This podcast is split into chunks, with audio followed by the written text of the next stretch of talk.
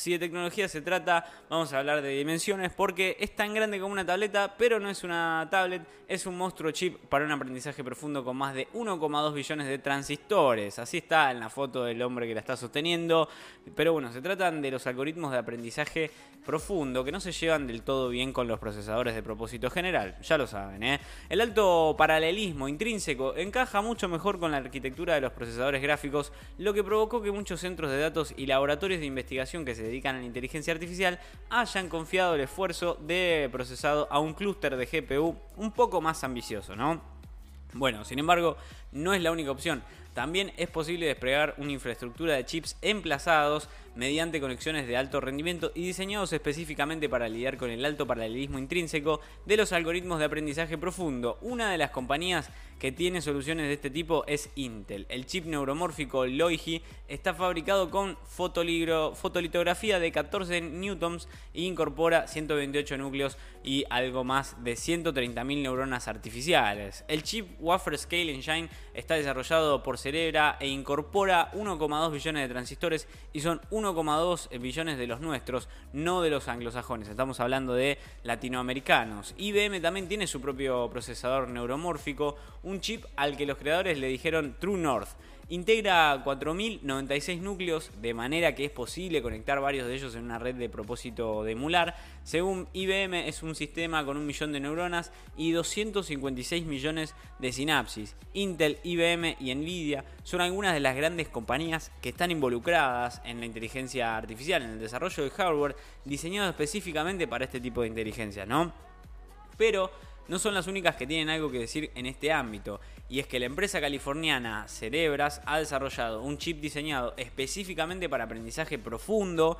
¿eh? Y, lo curioso es que se parece relativamente a un procesador eh, convencional, a un procesador normal. Ni siquiera se parece al hardware de Intel o IBM del que se habló brevemente en párrafos anteriores. Como se puede ver en la fotografía de portada, es mucho más grande que un chip tradicional. De hecho, parece probable que estén empleando una oblea completa para producir cada uno de ellos. No obstante, esta no es en absoluto la única característica por la que el chip se destaca del resto y, además porque es muy poco habitual.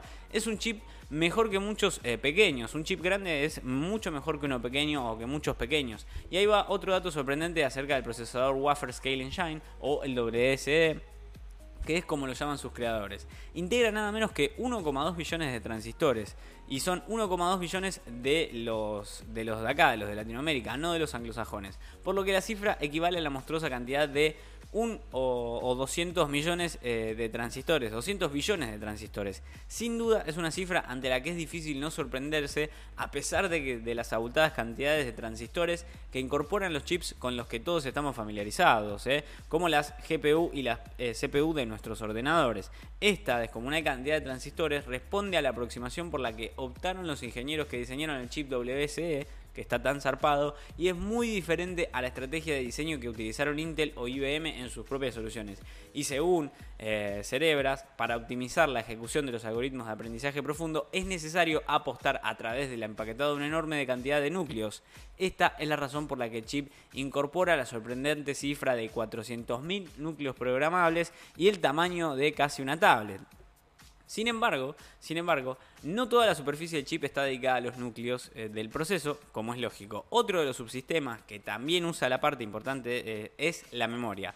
La colocan cerca de los núcleos y permite reducir la latencia, incrementar el rendimiento y minimizar el consumo de forma perceptible, según Cerebra. De nuevo, ¿no? Cerebras está avalando este chip tan gigante. Y tiene sentido, el chip WSE integra 18 GB de memoria. Integra 18 GB de memoria.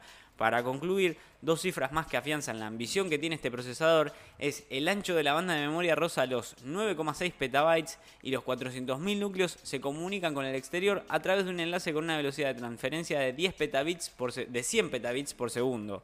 Son unas cifras monstruosas que quedan muy lejos de las que manejan los procesadores de nuestros ordenadores. Eso sí, no hay que perder de vista que los chips WSE no sirven para cualquier cosa. Es para el aprendizaje profundo, el funcionamiento de los chips que parecen una tablet. Así que ya saben, ¿eh? si lo quieren comprar, van a estar dentro de poco en el mercado alrededor del 2022 o a mediados de año del 2022. ¿eh?